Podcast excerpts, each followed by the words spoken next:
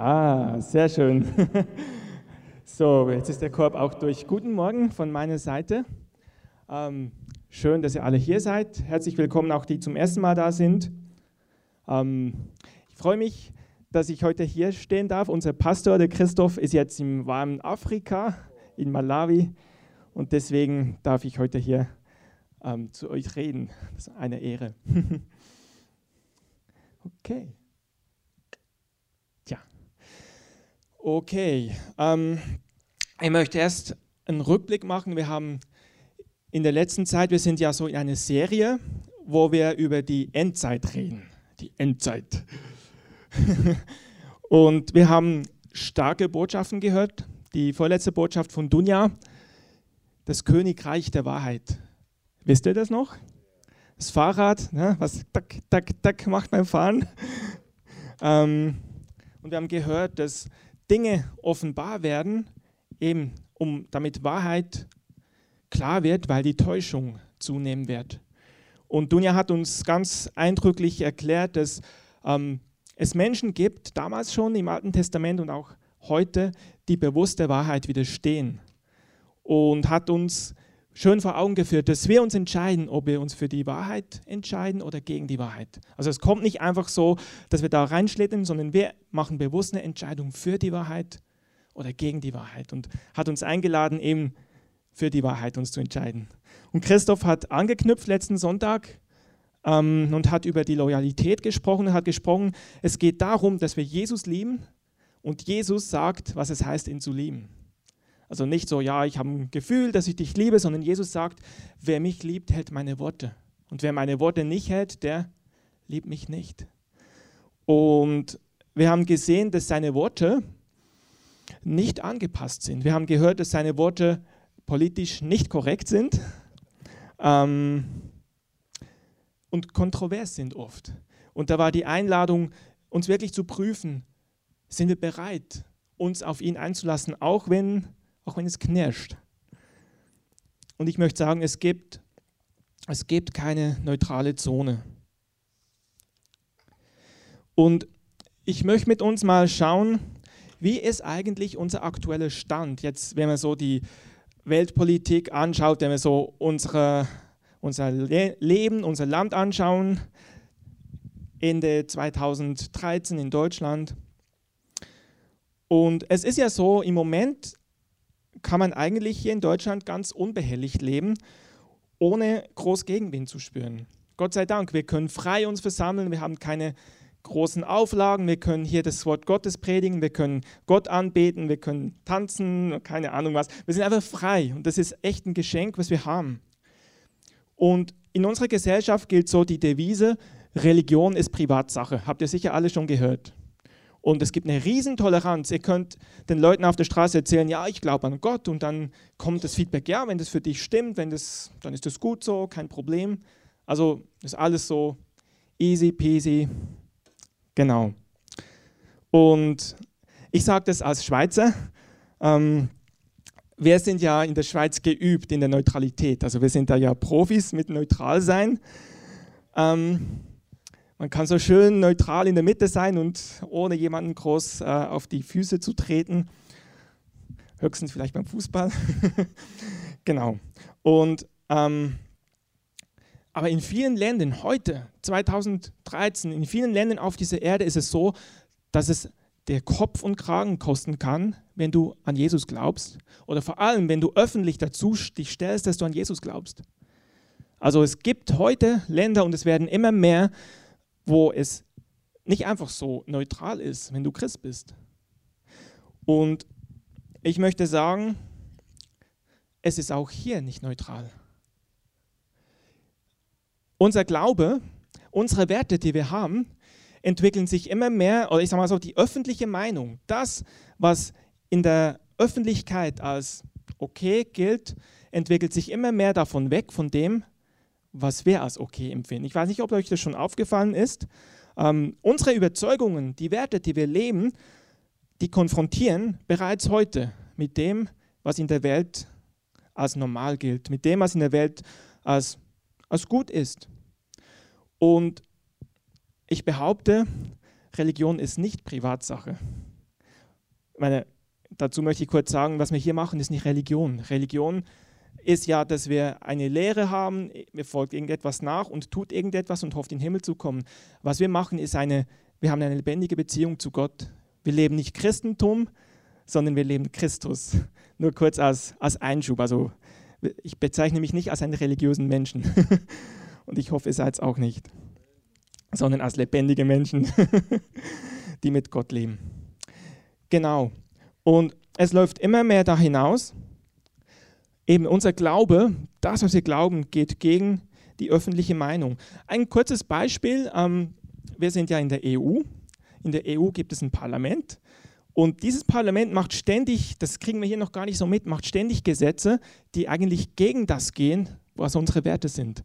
Und ich möchte niemandem Angst machen, aber ein kleines Beispiel, was mich persönlich ähm, mir die Augen geöffnet hat, wo wir heute stehen, ist das, ähm, der französische Präsident Hollande hat ein neues Gesetz verabschiedet, das nennt sich Mariage pour tous, also Hochzeit für alle. Also Mann zwischen Mann, Frau zwischen Frau, Mann und Frau, also für alle. Alle haben das gleiche Recht zu heiraten. Und dann gab es eine Bewegung, einige Christen, aber auch Menschen, die einfach das nicht so sehen, die jetzt gar nicht unbedingt Christen sind, die haben auch in Paris eine Demonstration gemacht, eine Gegendemonstration und die haben die genannt Manif Buchtus, also Manifestation, ähm, Demonstration für alle. Und haben gesagt, es ist unser Recht, wir stehen dagegen auf, wir finden das nicht so toll. Und ohne jetzt in die Details zu gehen, ganz interessant ist, dass es waren über eine Million Teilnehmer an dieser Demo, die eben gegen diese, dieses neue Gesetz sind. Aber in den Medien hieß es so von 250.000 äh, Demonstranten und wurde nachträglich von einem Institut oder mehreren Instituten bestätigt, die Polizeiaufnahmen, die sie mit dem Hubschrauber gemacht haben, wurden manipuliert, dass es so erschien, als dass weniger teilgenommen hätten. Da fragt man sich, wer steckt dahinter, dass Polizeiaufnahmen manipuliert werden für öffentliche Pressemeldungen. Ähm, Und eine Sache, die mich auch sehr schockiert hat, diese Demo ähm, Manif Buchdus, die hatten so ein T-Shirt entwickelt, da war so ähm, draufgedruckt ein Mann, eine Frau und ein Kind, so in der Mitte. Quasi ein Statement, das ist Familie.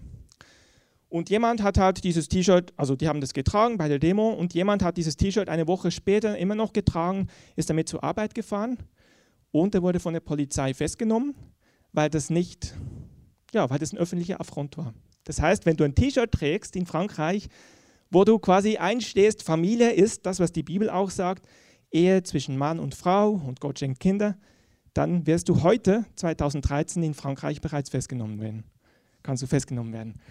Also nur damit ihr nicht, dass ihr jetzt Angst bekommt, sondern ich finde persönlich es eigentlich gut, dass sich Dinge zuspitzen, weil jetzt gehe ich in die Aussicht das, was die Bibel uns auch sagt. Und jetzt habe ich ein paar, ähm, ich sage mal so, ich möchte mit euch ins Wort Gottes reingehen, weil ich liebe die Bibel und nichts ist stärker in der Aussage als das Wort Gottes direkt. Deswegen habe ich ein paar Leute gefragt, ob sie uns helfen heute. Und ich habe viele Bibelstellen und die werden uns helfen und die vorlesen. Jetzt weiß ich nicht, wer hat diese erste Stelle? Matthäus 5, 14 bis 16. Kannst du uns die vorlesen, bitte? Schön Ihr, laut und deutlich. Okay. Ihr seid das Licht der Welt. Eine Stadt, die auf dem Berg liegt, kann nicht verborgen bleiben. Auch zündet niemand eine Lampe an und stellt sie dann unter ein Gefäß. Im Gegenteil, man stellt sie auf den Lampenständer, damit sie allen im Haus Licht gibt. Amen. Ihr seid das Licht der Welt. Jesus sagt, ich bin das Licht der Welt, aber Jesus sagt auch, ihr seid das Licht der Welt. Habt ihr das gewusst? Ihr seid das Licht der Welt. Und eine Stadt, die auf dem Berg oben ist, kann nicht verborgen bleiben. Die sieht man, wenn es dunkel wird, aber die Lampen sind an in der Stadt, man sieht es weit. Und eine Lampe stellt man, also die man anzündet, früher hatten wir ja so Öllampen, die stellt man nicht irgendwo unter den Tisch oder unter den Stuhl, sondern die stellt man auf den Leuchter damit man die sieht, damit das Licht hell wird. Und das ist das, was Jesus sagt. Das ist unsere, unser Ruf als Menschen, die heute 2013 Jesus nachfolgen. Sagt Jesus, ihr seid nicht einfach so ein paar Christen, die im Sonntag in den Gottesdienst gehen, sondern ihr habt eine Gesellschaftsrelevanz. Ihr seid das Licht der Welt. Ist das Hammer? Ist das genial? Ihr seid das Licht der Welt. Lasst uns weitergehen. Die nächste Stelle spricht in die gleiche Richtung. Also Orientierung. Philippa 2, 14 bis 16. Tut alles ohne Murren und Diskussion, damit auch niemand Vorwürfe machen kann. Als untadige Kinder Gottes sollt ihr wie Himmelslichter mitten unter den verdrehten und verdorrenden Menschen dieser Welt leuchten, indem ihr die Botschaft des Lebens darstellt. Wow. Als Himmelslichter. Früher gab es noch keine Handys mit Navigation, mit GPS, sondern früher hat man anhand von den Sternen, Kompass gab es auch noch nicht, anhand von den Sternen konnte man seinen Weg orientieren. Himmelslichter. Und das sind wir. Wir sind wie Kompasse, wir sind wie Fixpunkte, wo die Leute sich orientieren können und sagen, ach, da geht's lang. Das ist unser Ruf, das ist unsere Berufung. Das ist das, wo Gott sagt, ich habe euch gesetzt, dass Menschen anhand von eurem Leben sehen, wo geht es hin. Und deswegen sagt es so schön, tut alles ohne Murren und Diskussion. Ich weiß nicht, welche Übersetzung war das? Was steht hinten in Klammer? Neue evangelistische Über Übersetzung ist es. Genau. Schön, wie viele verschiedene Übersetzungen Dinge auch ein bisschen anders pointieren. Und ich fand es sehr treffend. Also wir in dem, wie wir uns hingeben, auch mitten im Alltag. Vielleicht ist es nicht so, dass die Leute jetzt auf unsere Gemeinde, auf die Kreative schauen. Wir sitzen hier im Kino 5 so bekannt sind wir noch nicht. Das kann sich schnell ändern. Aber jeder von euch ist irgendwo im Job, ist irgendwo in Kontakt mit anderen Menschen. Und wie ihr euch entscheidet, wofür ihr steht, das macht einen Unterschied. Und die Leute fragen sich, wieso seid ihr so anders? Ich hatte ganz kurz ein kleines Beispiel. Ähm, ich war letzte Woche, nee, vorletzte Woche beim Kunden im Einsatz. Ähm, da ging es darum, die haben bei uns ein Produkt gekauft, das lief nicht ganz so und da gab es irgendwelche unschönen Anschuldigungen. Irgendwie ähm, hieß es, dass die Mitarbeiter mit, dem, mit der Softwarelösung, was wir da vertreiben, nicht arbeiten wollen. Die haben gesagt, wir haben das Ding nicht richtig installiert. Ähm, da kam noch der Chef, wo es hieß, ja, der Chef gibt ihnen zu wenig Zeit. Das war ein bisschen schwierig. Und dann war ich da, sollte die Probleme irgendwie lösen. Und am letzten Tag kam dann der Geschäftsführer vorbei und hat mich dann so direkt gefragt, ähm, ja, wie würden Sie das beurteilen und wie sehen Sie das Problem, wie könnte man das lösen? Und da konnte ich einfach, ähm, ich fand es so stark, da hat Gott mir eine Gelegenheit gegeben, dass ich einfach Wahrheit reinsprechen konnte. Ich konnte einfach sagen, was ich sehe, was das Problem ist, ohne zu beschönigen und konnte sagen, wenn wir das lösen wollen, dann müssen wir die und die und die Schritte machen. er hat gesagt, okay, wir nehmen das mit, wir haben nächste Woche eine, eine Sitzung intern und besprechen das und sprechen das durch. Und ich denke, wow, Gott bringt uns in Positionen, wo wir in der Welt Wahrheit sprechen können und nicht irgendwie rumdrucksen und versuchen, Dinge zu beschönigen, sondern einfach Wahrheit sprechen. Und das ist das, was Gott macht. Und es wird aber noch mehr kommen. Genau, Orientierung und die Gemeinde ist ein Bollwerk oder eine Grundfeste der Wahrheit. Daniel, kannst du die Stelle auch noch lesen? Die Gemeinde des lebendigen Gottes, den Stützpfeiler und das Bollwerk der Wahrheit das Bollwerk der Wahrheit. Ich liebe das. Die Gemeinde ist ein Bollwerk der Wahrheit. Vorausgesetzt, wir lassen uns nicht verbessern, sondern wir halten an der Wahrheit fest. Dann sind wir ein Bollwerk der Wahrheit. Und wisst ihr, das ist das, ich weiß, ich bin überzeugt und viele sind sich einig, dass das noch zunehmen wird. Und die ganzen Kontroversen, was ich eingangs gesagt habe, auch in der Politik, Dinge, die sich entwickeln, führt dazu hin, dass wir als Gemeinde exponiert werden dass wir als Gemeinde plötzlich mit unserer Meinung nicht mehr im Trend sind. Und Menschen werden sich daran stoßen, aber gleichzeitig werden Menschen angesprochen sein und sagen, was ist das eigentlich, was er als Gemeinde glaubt? Und das ist das, was Gott macht und was der Heilige Geist macht. Deswegen ähm, lasst uns nicht so sehr dagegen beten und gegen alles sein, sondern Christoph hat letztes Mal gesagt, lasst uns für sein, für die Menschen, lasst uns für die Menschen sein. Gott öffnet die Türen, dass wir als Gemeinde erhöht werden, dass wir als Gemeinden, als Leib Jesu sein, sein Wort, seine Wahrheit verkündigen können. Das fasziniert mich. Das fasziniert mich.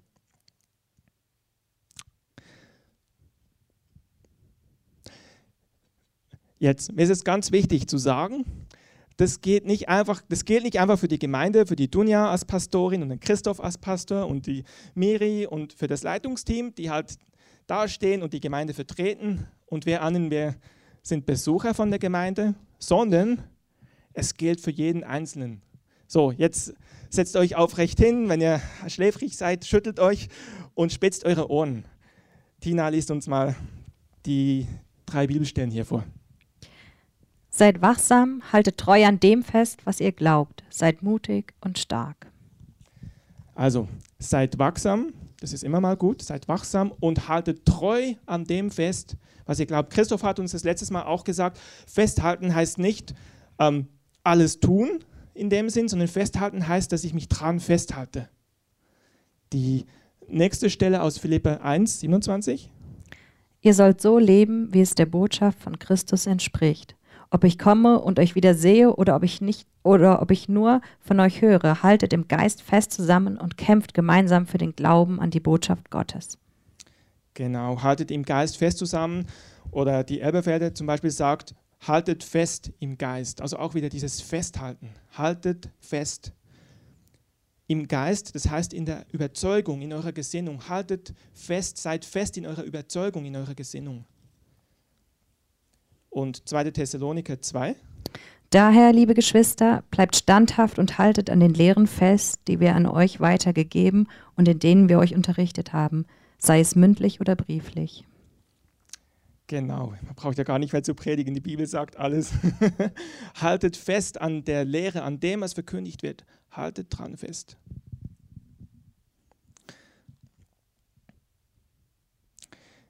Wir stellen fest, wir leben heute, wie ihr sicher wisst, in einem Zeitalter der Postmoderne. Ähm, man nennt es auch Informationszeitalter. Zum Beispiel, Steffi, meine Frau arbeitet in der Kita und da sprechen die Dreijährigen ganz selbstverständlich von iPad und iPhone. Also die, die kennen sowas also gar nicht, dass es das nicht geben würde. Für die ist das völlig natürlich. Oder vor über zwei Jahren hat meine damals zweieinhalbjährige Nichte auf meinem alten, ich habe damals noch ein kein touch-sensitives Smartphone gehabt, also kein so Handy, wo man mit der Finger drauf machen kann, sondern ein normales Handy, was aber schon Bilder machen konnte. Und ich habe ihr Bilder gezeigt und die wollte dann das vergrößern und hat gesagt, größer machen, hat so gezoomt. Also die hat im Prinzip die Geste von iPhone erfunden. Eigentlich müsste sie jetzt Millionärin sein. Da hatte ich noch kein iPhone und trotzdem hat sie das schon, obwohl sie kein iPhone gekannt hat. Also wir leben in der Generation postmodern. Und man kriegt alle Informationen ohne Zeitverzögerung augenblicklich im Internet abgefragt. Also wenn du etwas wissen willst, gibst du schnell in deinem Handy ein und es ist schon da. Aber der Nachteil ist, Informationen sind relativ. Information oder auch Wahrheit ist relativ, es ist geprägt von der Masse. Beispiel Wikipedia, Online-Nachschlagewerk, was früher ähm, die Enzyklopädie war, ein, ein, Band, den man fast nicht bezahlen konnte, kann man heute na online nachschauen. Aber Wikipedia ist geschrieben von Menschen wie du und ich. Okay, durch die Menge gibt es natürlich schon eine Kontrolle. Da wird jetzt nicht irgendwas drinstehen, was nicht stimmt. Und trotzdem, Information ist relativ. Information ist relativ. Und wir leben heute in einer Zeit, da gibt es tausend und eine Meinungen über Gott, über die Welt, über alles. Es gibt Tausend und eine Meinung. Du kannst im Internet hunderte Predigten anhören. Hunderte. Du kannst zig Bücher lesen oder du kannst Diskussionen in Online-Foren verfolgen. Und du kriegst über die Bandbreite alles. Du findest alles. Und Markus liest uns eine ganz passende Stelle dazu vor aus 2 Timotheus 4,3. Es kommt eine Zeit, in der die Menschen nicht mehr auf die gesunde Lehre hören werden. Sie werden sich von ihren eigenen Wünschen leiten lassen und immer wieder nach, nach Lehrern Ausschau halten, die ihnen sagen, was sie gern hören wollen. Und ich glaube, die Zeit ist jetzt schon. Du kannst heute, wenn dir etwas nicht passt, was du hörst, was Gottes Wort dir sagt, was dich anpiekst, kannst du dir eine andere Lehre suchen, irgendwo im Internet und du wirst sie garantiert finden, die nicht so hart ist, die dich nicht anstößt, die schön fein ist und die auch irgendwie gesagt klingt. Aber die Frage ist, ist es Wahrheit? Ist es Wahrheit? Und ich muss sagen, eigentlich ist es ganz schön krass.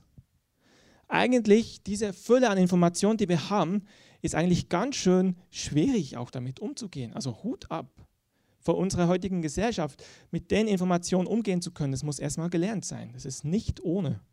Und ich habe mich so gefragt, eigentlich ist es auch verwehrlich. Das verwehrt einem. An was soll ich mich denn festhalten? Was ist Wahrheit?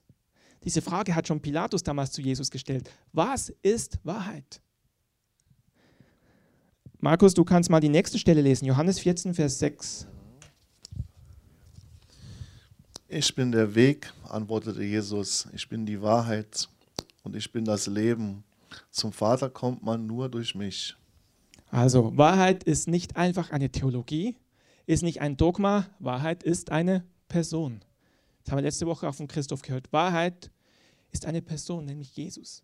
Jesus ist der Weg und die Wahrheit. Das heißt, an was soll ich mich festhalten? Was ist Wahrheit? Die Antwort ist Jesus. Die nächste Stelle noch aus Johannes 17, 17. Führe sie ähm, durch die Wahrheit ganz auf, die, auf deine Seite. Dein Wort ist Wahrheit. Also, das Wort, das Wort Gottes ist Wahrheit. Jesus ist Wahrheit, das Wort ist Wahrheit.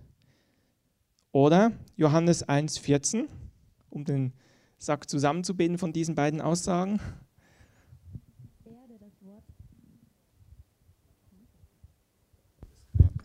Er, der das Wort ist, wurde Mensch und lebte unter uns. Er war voll Gnade und Wahrheit und wir wurden Zeugen seiner Herrlichkeit, der Herrlichkeit, die der Vater ihm, seinem einzigen Sohn, gegeben hat.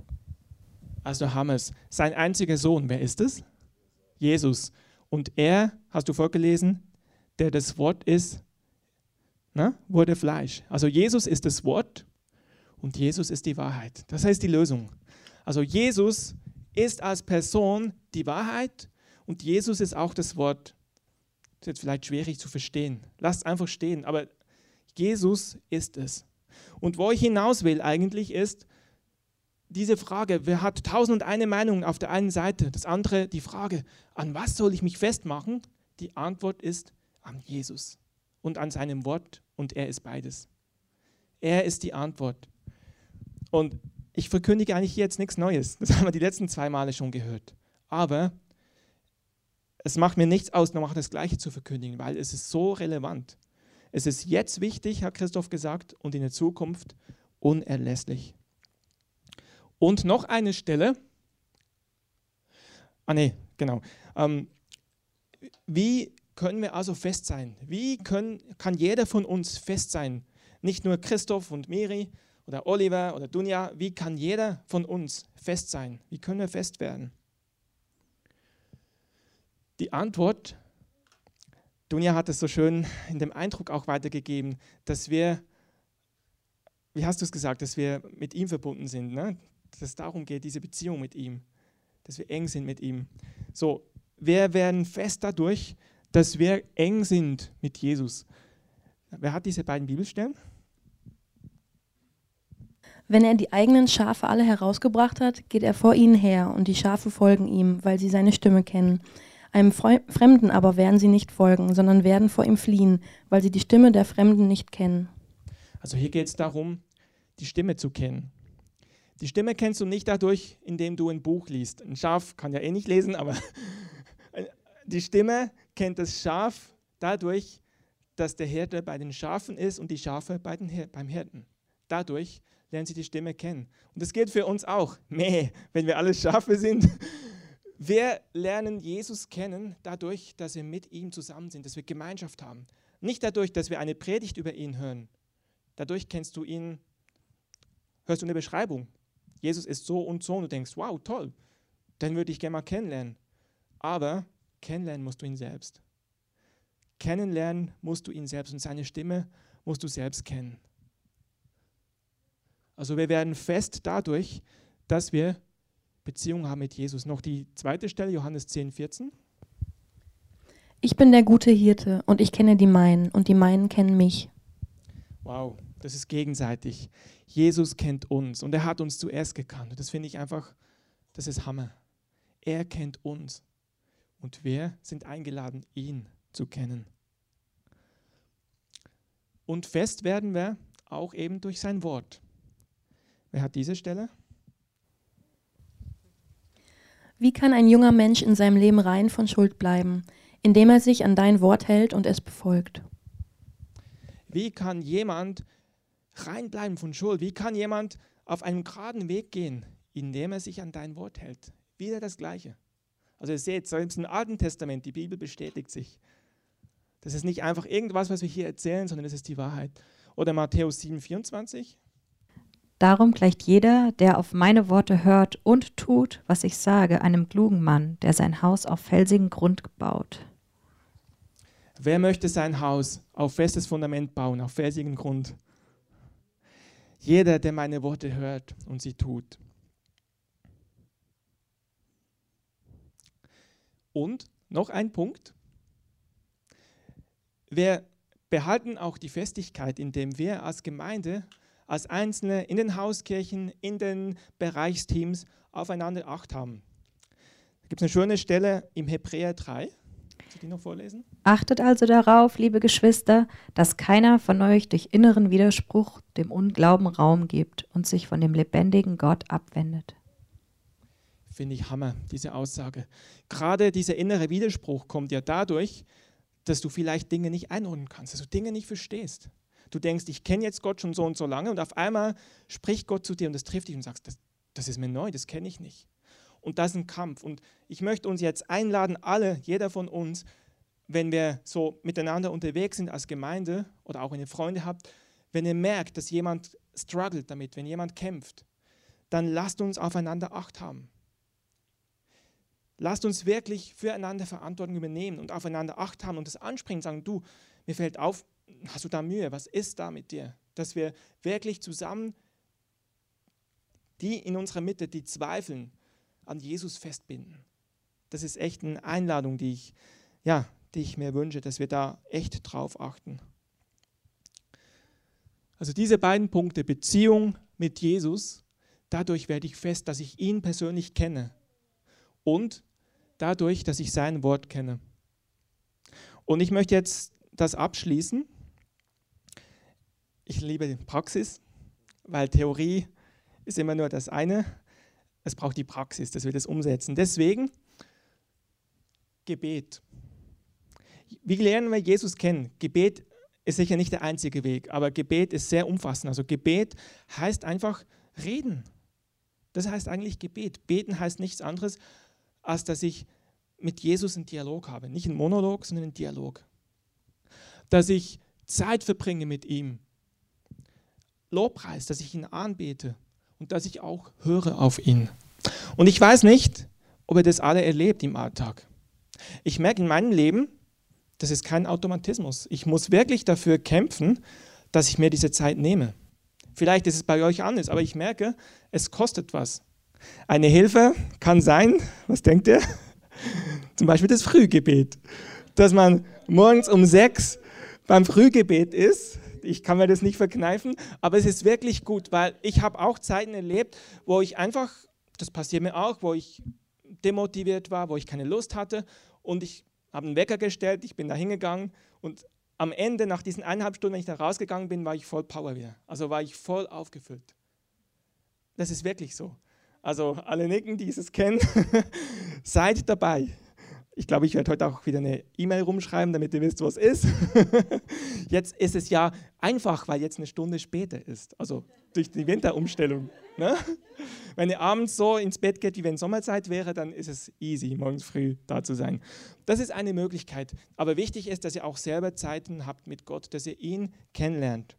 Und Generation Postmodern, Informationszeitalter, wer jetzt ein Smartphone hat und einen QR-Code-Reader drauf hat, kann sich das jetzt fotografieren.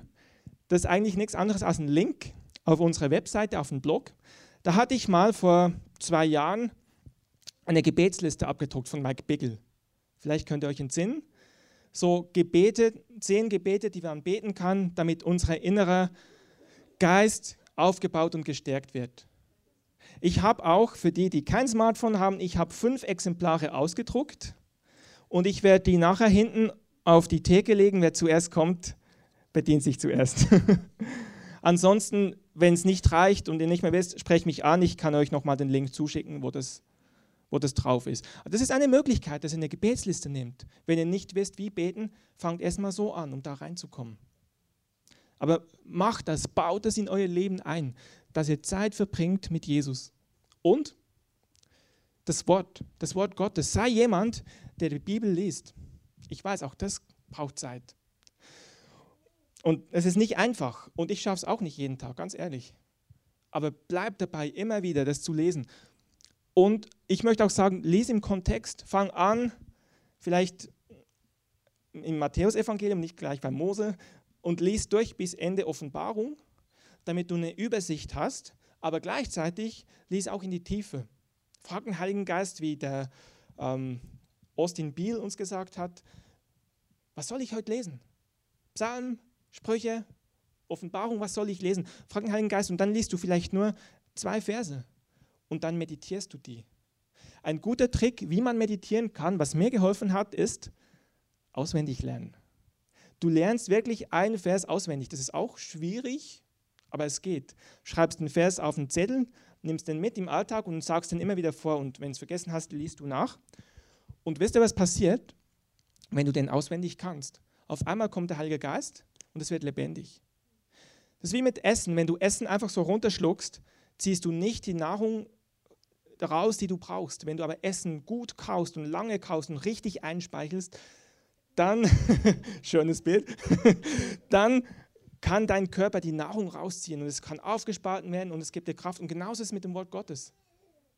Genauso ist es mit dem Wort Gottes. Versucht es wirklich zu essen und versucht es auswendig zu lernen. Macht es mal. Wenn ihr es noch nie gemacht habt, nehmt einen kleinen Vers, Johannes 3,16. So sehr hat Gott die Welt geliebt. So, und dann sagt euch das ganzen Tag immer wieder vor und sagt: Heiliger Geist, was willst du damit sagen?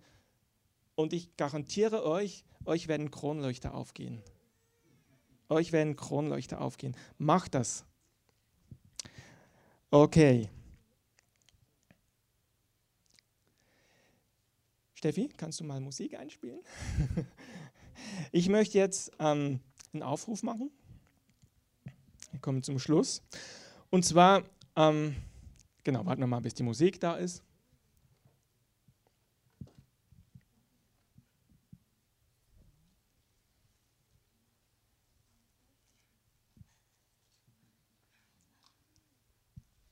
Und wenn ihr könnt und wollt, könnt ihr vielleicht schon mal aufstehen und einfach die die Augen schließen und ich möchte für uns alle beten.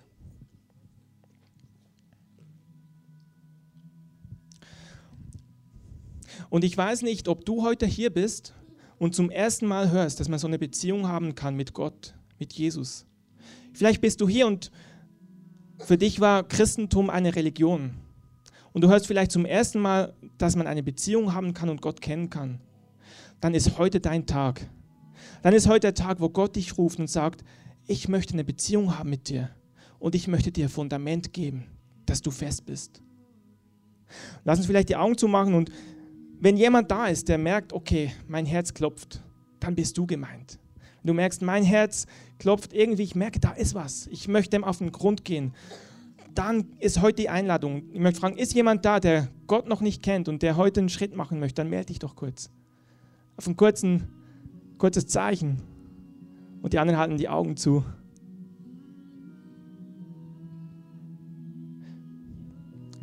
Und vielleicht bist du da und du kennst zwar Gott, aber du merkst, dein Christenleben erschöpft sich eigentlich mit Hauskirche und Sonntag. Vielleicht bist du da und merkst, ja, eigentlich wünsche ich mir mehr, aber es ist so schwer und ich habe so vieles um die Ohren. Und ich verstehe das.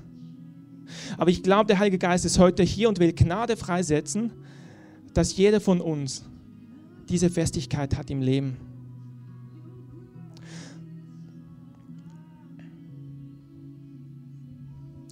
Und wenn du hier bist und sagst, ich möchte da hineingehen,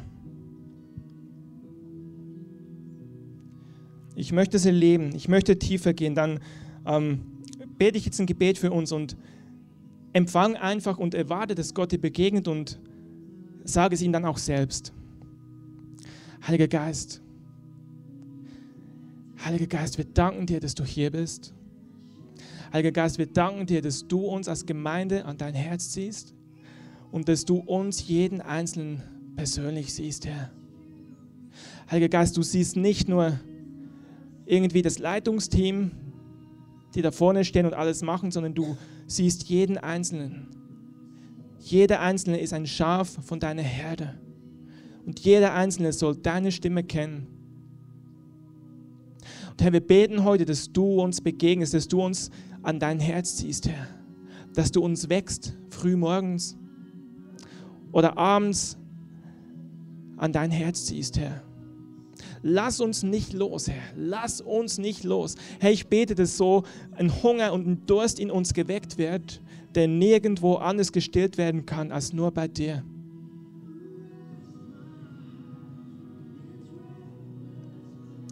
Berühre unser Herz, gerade jetzt, Heiliger Geist. Berühre du unser Herz. Und sagt einfach jetzt Jesus selbst, was er euch wünscht. Sagt ihm es selbst, wo ihr vielleicht selber enttäuscht seid darüber, dass es bis jetzt nicht schafft, so in seine Gegenwart zu kommen. Sagt ihm das. Wir haben gehört, wenn wir ihm das sagen, unsere Abhängigkeit, unsere Schwachheit, dann hilft er uns auf. So sag ihm das persönlich, was du dir wünschst. Okay, Amen. Danke, Jesus. Amen. Halleluja. Herr, wir beten, dass du jetzt einfach mit uns gehst in diese neue Woche, dass du uns segnest und dass du uns wirklich so in der Arbeit, in der Schule, im Studium, wo wir sind, dass du uns zum Licht machst, Herr. Dass du uns zum Licht machst und dass wir erleben dürfen, dass wirklich Menschen fragen nach Orientierung, dass wir ihnen Wegweise sein können auf dich hin. Ich lege so deinen Schutz und deinen Segen auf jeden Einzelnen, auf jede Familie. Herr, wir segnen auch Christoph und auch Tabea in Malawi. Danke, dass du sie segnest diese Woche, dass sie wirklich gerade in der Bibelschule, die dort läuft, in der Verkündigung, dass da wirklich mächtige Dinge geschehen, Herr. Schützt du sie und ja, segne du auch jeden von uns. In Jesu Namen. Amen. Amen. Seid herzlich eingeladen. Es gibt draußen noch Tee, Kaffee, Kekse, Gemeinschaft zu haben. Und wenn jemand da ist, der sagt, er hätte gerne noch Gebet, dann seid eingeladen, wenn dich etwas angesprochen hat, dann das Gebetsteam kann vielleicht gerade nach vorne kommen. Oder wenn ihr Heilung braucht, wie Danian gesagt hat, dann kommt nach vorne und wir beten noch gerne für euch. Einen schönen Sonntag. Tschüss.